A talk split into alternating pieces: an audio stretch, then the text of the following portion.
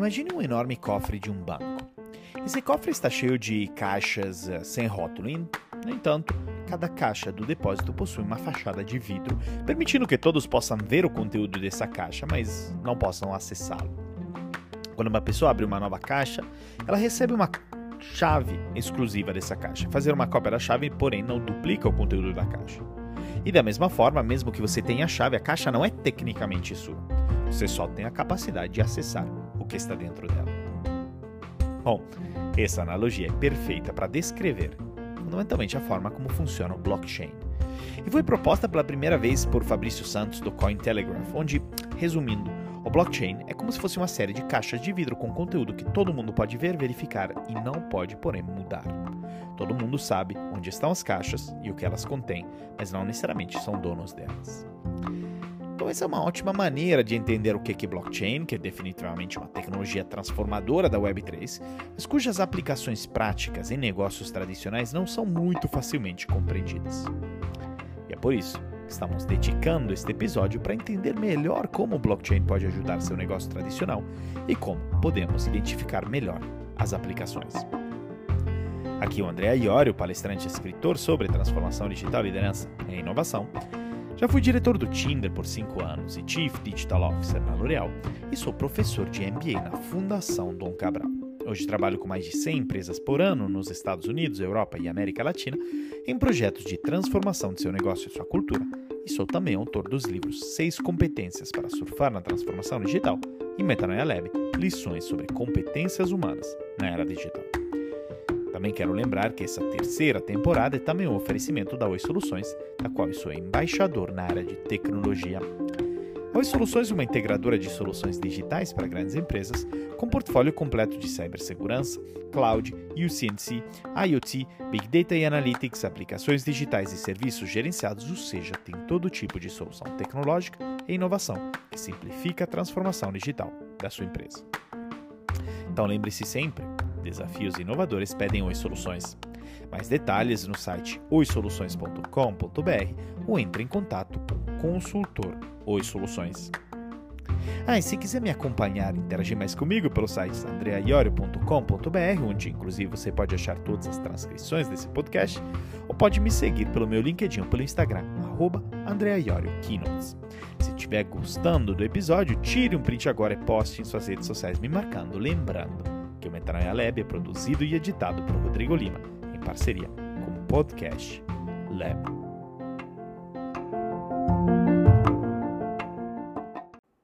Deixa eu te contar sobre a empresa Highland Foods, que é uma empresa de alimentos coreana especializada no fornecimento, importação e distribuição de carne para vários varejistas no país todo. E alguns anos atrás eles tinham um problema, ou seja, a falta de visibilidade da sua carga. Esse é um problema comum para qualquer empresa de operações, importadora, né, que geralmente tem pouca ou nenhuma visibilidade das remessas até que o navio chegue ao porto. No entanto, mudanças imprevistas nos planos de transporte podem causar atrasos, tornando difícil priorizar e redirecionar outras remessas. Além disso, como elas lidam principalmente com itens perecíveis, a Highland Foods teve que providenciar o transporte imediato da sua carga assim que os carregamentos desembarcam na Coreia.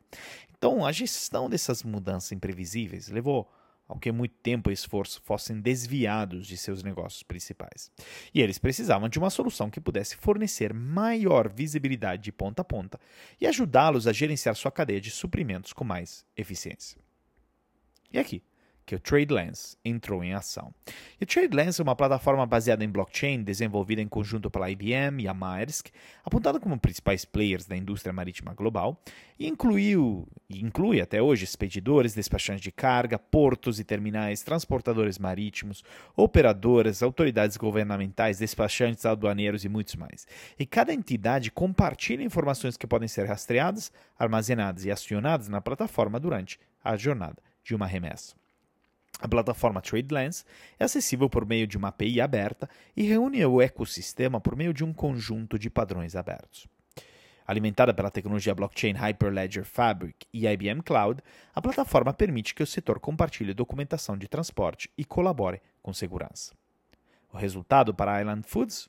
Bom, O Sung Hub Song, o líder da equipe da Highland Foods que tocou esse projeto, disse que através da integração da API do TradeLens, eles conseguiram executar a sincronização automática de dados três vezes ao dia, o que permite um gerenciamento de estoque muito mais eficaz. E também eles podem planejar melhor cronograma de depósito na área alfandegária por meio de atualizações em tempo real do tempo estimado de entrega, recebendo notificações uh, o tempo todo.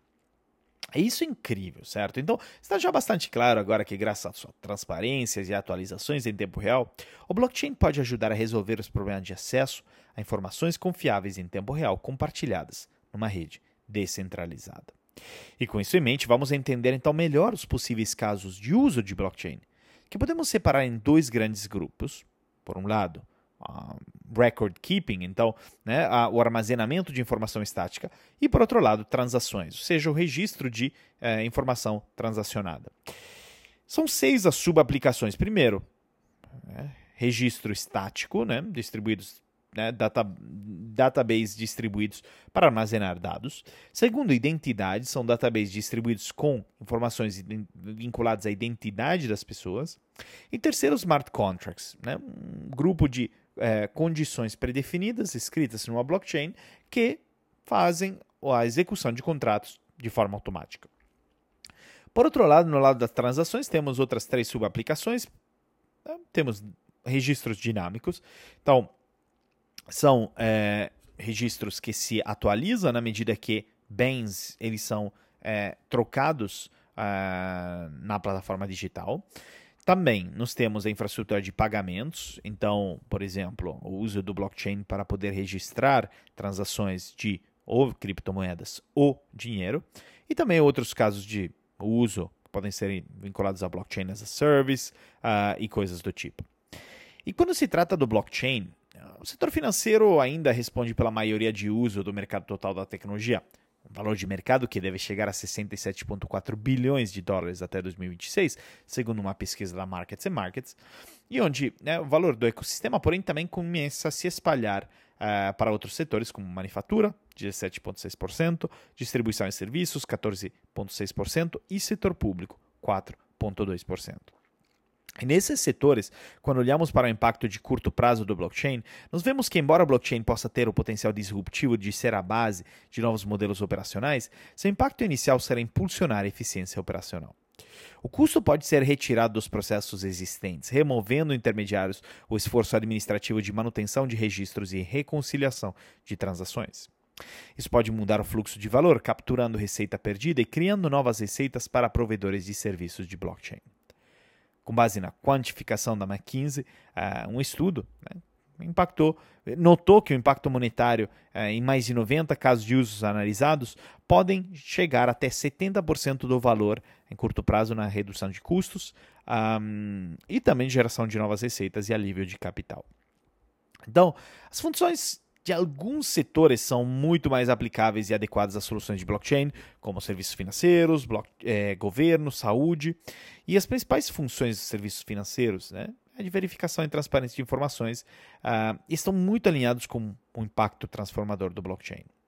Os principais pontos problemáticos atuais principalmente pagamentos internacionais uh, e financiamentos comerciais, podem ser resolvidos com soluções baseadas em blockchain, que reduzem o número de intermediários necessários e são geograficamente agnósticas. Economias e poupanças adicionais podem ser obtidas na liquidação de mercado de capitais, nos, né, nos mercados regulatórios, e essas oportunidades de valor se refletem no fato de que aproximadamente 90% dos principais bancos europeus e norte-americanos já estão experimentando investindo em blockchain.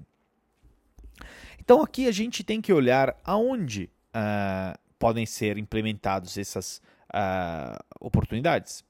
Uh, primeiro, na parte de tecnologia, na parte de padrões e regulamentações, de ativos e ecossistemas. E, embora muitas empresas já estejam experimentando, ainda se vê como o blockchain amadurecer ao longo dos próximos 3 a 5 anos, e não logo de cara.